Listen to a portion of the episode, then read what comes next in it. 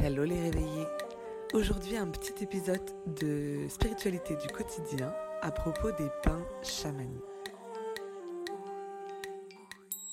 Alors ceux et celles qui suivent ce podcast savent que l'eau et moi c'est une histoire d'amour qui date de l'enfance. Et j'invite euh, tous ceux et toutes celles à qui ça parlera euh, à écouter l'épisode complet sur l'eau qui est disponible sur le podcast et euh, dans lequel j'évoque euh, mon point de vue qui se fonde évidemment sur plusieurs sources. Et mon point de vue c'est le suivant, je pense que l'eau est bien sûr un transmetteur de vie, mais aussi et surtout un transmetteur d'informations spirituelles et que l'eau nous aide à nous connecter au divin et à être en lien et en évolution dans nos vibrations, avec les vibrations de la Terre aussi. Voilà. Donc vraiment cet élément, euh, il est particulièrement important pour moi en général, euh, mais particulièrement dans la spiritualité. Euh, c'est d'ailleurs pour ça, si vous suivez un petit peu certains contes qui évoquent la spiritualité, quand il y a des énergies un petit peu violentes, un petit peu perturbantes, on marque souvent à la fin buvez beaucoup d'eau. Et moi, le buvez beaucoup d'eau, c'est vraiment parce que ça aide à traverser, à être en lien avec le divin et à, comment dire, aligner ses vibrations aux vibrations universelles et planétaires. Du coup, voilà, c'est extrêmement important. Donc bien sûr, l'eau, c'est avant tout l'eau qu'on boit, mais c'est pas seulement l'eau qu'on boit. Et moi, il y a une pratique qui me fait énormément de bien, et c'est pour ça que j'avais envie de vous la partager. C'est la pratique du bain chamanique. Alors déjà du bain tout court, mais du bain chamanique. Alors le mot chamanique, ça va, c'est utilisé pour euh, expliquer qu'en fait c'est un bain rituel, mais on pourrait dire très bien bain rituel. Euh, c'est juste euh, chamanique si vous voulez retrouver par exemple des articles ou sur internet des choses pour vous aider. Vous pouvez aller sous l'appellation bain chamanique, aller chercher sous l'appellation bain chamanique, ça marche très bien aussi. Alors, petite, euh, petite euh, comment dire, alerte, je, l'écologie est quelque chose de très important pour moi et j'ai totalement conscience que le bain n'est pas une pratique écologique. Et c'est même une pratique contre-écologique, on va dire. Donc vraiment, il y a une, ambivalence en moi euh, par rapport à ça. Donc, je ne sais pas comment vous, vous pourrez la résoudre. Moi, j'ai décidé que c'était une pratique, euh, comment dire, j'essaye de la réduire. Vraiment, j'essaye de la réduire. Euh, cependant, je pense qu'elle m'ouvre tellement, qu'elle m'aide tellement dans ma pratique de la spiritualité et donc dans mon lien avec la vie, le monde, la beauté du monde et la volonté de le préserver que euh, je me dis, ok, peut-être que ça, tu peux te le permettre. Maintenant, c'est une excuse. Maintenant, c'est mon excuse. Et peut-être que vous, elle ne fonctionnera pas. Et peut-être que vous, vous en trouverez une autre. Mais euh, très clairement, j'ai une très forte conscience que c'est un acte anti-écologique et, euh, ça, ne me, ça ne me plaît pas. je ne suis pas contente et je n'ai pas encore trouvé d'autres manières de le, de le vivre. Alors, l'eau, ça va permettre euh, de aussi d'évacuer beaucoup de choses. Je ne sais pas si vous êtes euh, pratiquant et pratiquante de rituels, mais par exemple, ça arrive notamment euh, euh si vous écoutez le rituel sur l'ITA que, que j'ai mis dans, dans le Patreon. Il y a cette idée-là de, par exemple, de noter des peurs sur un papier, de les brûler et ensuite, donc de les brûler dans l'évier et de faire couler de l'eau dessus pour évacuer. Donc, l'eau elle, est, elle permet tout ce que je vous ai dit avant, mais elle permet aussi d'évacuer des peurs, des mauvaises vibrations. Si vous sentez aussi que vous êtes attaqué par des mauvaises vibrations, que vous êtes dans le flou, on peut non pas pratiquer le bain, mais la douche euh, rituelle, c'est-à-dire faire vraiment couler de l'eau sur votre tête et laisser les choses s'évacuer. Et euh, vraiment, moi, je, l'ai fait notamment une fois ou euh, une journée où je me sentais, mais je sais pas comment dire, j'étais avec des amis, je me sentais dans une autre dimension. J'étais à côté, en fait. C'était très étrange. J'étais là, mais j'étais pas dans le même espace-temps. Euh, je voyais euh, des couleurs. euh, C'était. alors j'ai compris après hein, que probablement j'étais en train d'aider une âme à passer mais c'était sur le moment incompréhensible et puis matériellement inexplicable. Je, ne savais pas quoi faire pour me sortir de cet état. Et une des choses qui m'a beaucoup aidé, c'est ça, c'est faire couler l'eau de la douche sur ma tête. C'était même très agréable et ça m'a aidé à sortir petit à petit de cet état. Ou en tout cas, euh, à ce qu'il soit moins désagréable, parce que j'avais quand même un mal de tête, euh, etc. Donc ça, c'est une première chose. Si vous n'êtes pas trop adepte du bain, euh, la douche rituelle, ça peut être aussi un fort allié énergétique.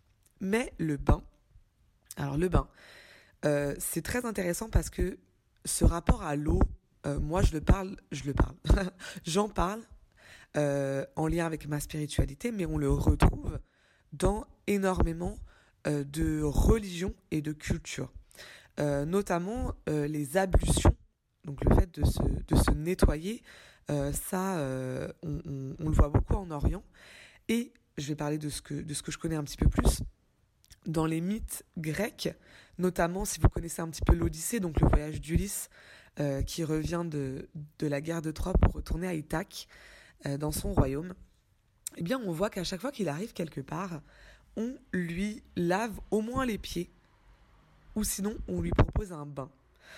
Il y a vraiment cette, cette tradition, alors euh, euh, chez les, les, Grecs antiques c'est de l'hospitalité, mais cette tradition d'aller euh, proposer le, la douche ou le bain, le fait de se laver, le fait de se purifier.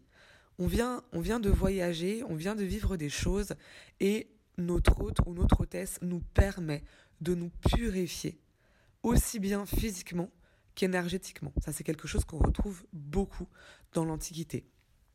Euh, il y a, et il y a aussi, évidemment, la pratique dans la religion chrétienne du baptême. Le baptême, alors maintenant, on met un petit peu d'eau sur le front du bébé, mais il faut savoir qu'à la base, c'est une immersion totale. Euh, le Jean le Baptiste, donc euh, celui qui a baptisé le Christ dans, la Bible, euh, eh bien, il l'immergeait en fait dans des eaux, dans les eaux d'un, si je me trompe pas, d'un fleuve.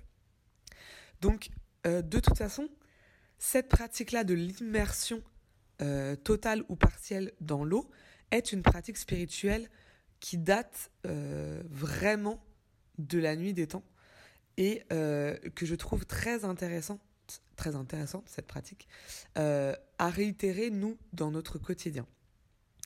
Donc, pourquoi euh, ça peut nous aider dans notre pratique spirituelle? Parce qu'en fait, l'eau étant un transmetteur d'informations universelles, euh, on en boit et on est constitué en majeure partie de molécules d'eau. Ça, c'est très très important. Donc, la renouveler et la renouveler avec une eau de qualité, c'est très très fort euh, parce que ça va nous permettre de recevoir des, des informations euh, et puis à un niveau à peine mesurable. Il hein, faut, être, faut être très conscient de ça, à un niveau à peine mesurable. Euh, donc vraiment, si ça vous intéresse, allez écouter euh, le, podcast sur l'eau euh, que j'ai fait parce que j'ai condensé beaucoup d'informations et dure, je crois, environ une heure. Donc ça explique notamment euh, tout le principe de l'homéopathie, etc., de la mémoire de l'eau. Et ça explique aussi pourquoi c'est quelque chose qui a été beaucoup moqué pendant longtemps, euh, méprisé, et que ça a si mauvaise réputation, alors que euh, des études ont été reprises il n'y a pas longtemps par un prix Nobel de médecine notamment, qui euh, tend à prouver des choses assez extraordinaires sur l'eau.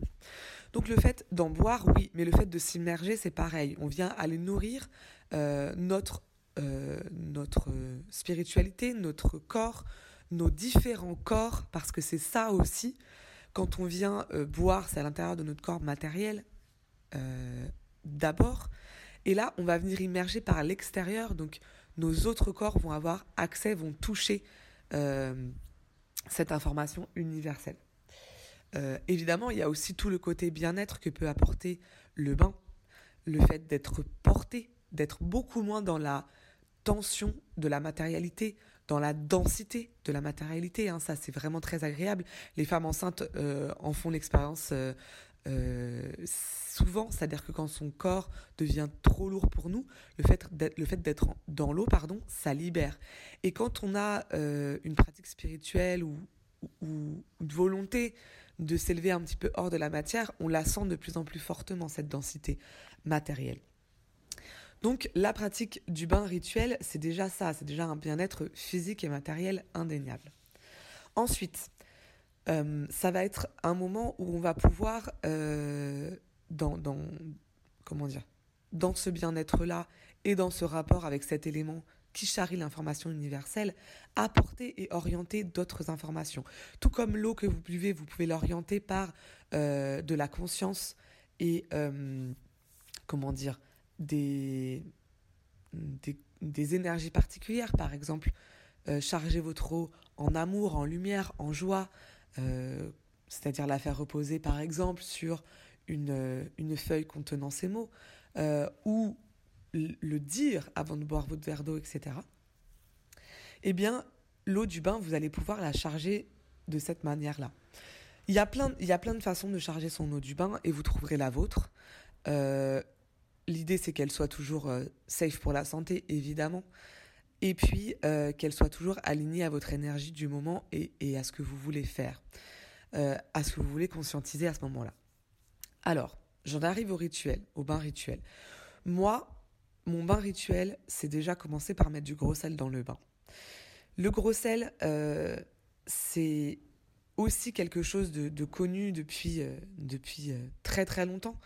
dans la magie des campagnes, dans les rituels euh, et, les, connaissances de, nos grands-mères, euh, il y a cette idée-là que le sel, il va protéger du mal.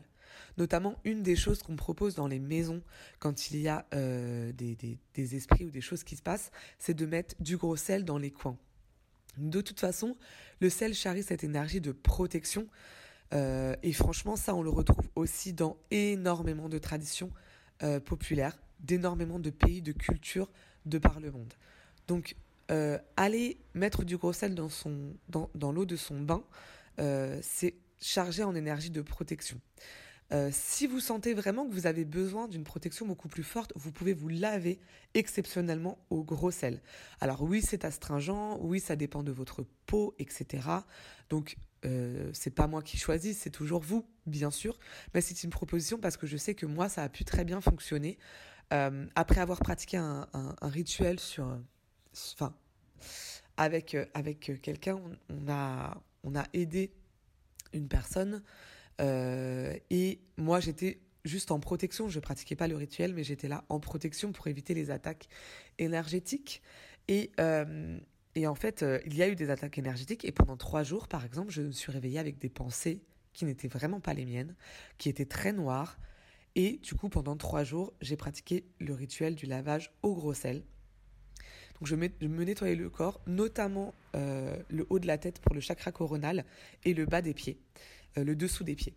Donc vraiment, si vous vous sentez euh, attaqué et que vous avez besoin d'être réénergisé et protégé, vous pouvez carrément, exceptionnellement, vous laver au gros sel. Mais le fait de mettre du gros sel, un petit peu de gros sel dans votre bain à une fréquence plus, plus élevée, euh, ça, c'est vraiment quelque chose qui, moi en tout cas, qui me fait beaucoup de bien et qui appelle la protection. Et ce que je ressens, c'est pas seulement la protection, mais c'est un espèce d'équilibre. Le gros sel, il va venir équilibrer. C'est vraiment ce que je ressens. À cela, vous pouvez ajouter des huiles essentielles. Alors, évidemment, les huiles essentielles, c'est très concentré. Euh, ça ne va pas à tout le monde. Donc, ce sont des huiles que vous aurez testées avant, qui ne sont pas déconseillées pour vous, ou euh, faites attention évidemment si vous êtes enceinte, si c'est des enfants, parce que le bain rituel peut se pratiquer. Euh, je viendrai, j'en viendrai euh, là plus tard, mais sur tout type de personnes. Donc si ce sont des enfants ou des enfants de moins de 7 ans, etc., il y a des huiles essentielles qui sont déconseillées. Il y a des huiles essentielles qui sont déconseillées, qui ne doivent pas toucher la peau directement. Euh, il y a des huiles essentielles qui sont piquantes, hein, notamment les huiles essentielles d'agrumes, que ce soit les citrons, que ce soit l'orange, etc. Donc bien sûr, choisissez-les en fonction de euh, vos connaissances, de vos expériences, de votre type de peau, de votre santé. Évidemment, euh, c'est pas moi qui vais vous dire lesquelles vous devez, vous devez ou vous pouvez mettre, hein, puisque je ne suis personne pour vous dire ça. Moi, celle que je choisis souvent, c'est la lavande, parce que la lavande, c'est vraiment l'huile essentielle qui fait tout. C'est l'huile essentielle euh, qu'il faut avoir dans sa trousse pour partir en voyage. Euh, donc c'est vraiment celle qui va permettre aussi bien d'être apaisé euh, émotionnellement, physiquement, que d'être de protéger sa peau si elle est brûlée, euh, si il y a des cicatrices, s'il y a des coups de soleil. Bref, c'est vraiment une, une huile essentielle particulièrement agréable. Moi, je me laisse aussi guider par les odeurs que j'aime.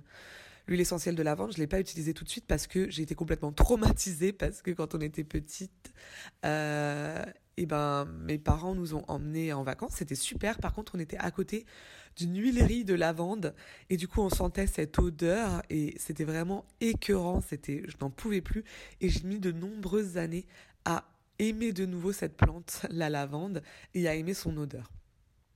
Donc c'est ça aussi, je pense que euh, vous pouvez, euh, comment dire, être attiré par le parfum. Le parfum va tout de suite vous dire si c'est OK pour vous, si c'est celle dont vous avez besoin, après avoir pris les précautions nécessaires de vérification, bien sûr. Mais euh, le parfum, pour moi, c'est une énergie très forte qui va vous dire si c'est OK pour vous et si c'est celle qu'il vous faut ce jour-là. Donc l'huile essentielle de lavande, moi, ça marche particulièrement bien.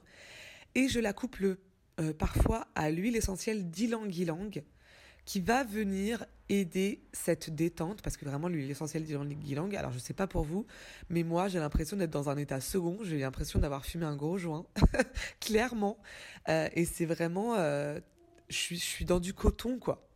Et je trouve que ça matche très bien avec l'idée de la chaleur du bain, euh, euh, c'est très matriciel hein, comme élément. Je veux dire, être, être entouré d'eau comme ça, pour moi, bien sûr que ça fait penser au moment où on était dans, le ventre de sa maman, quoi, euh, ce moment euh, de protection euh, intense, etc.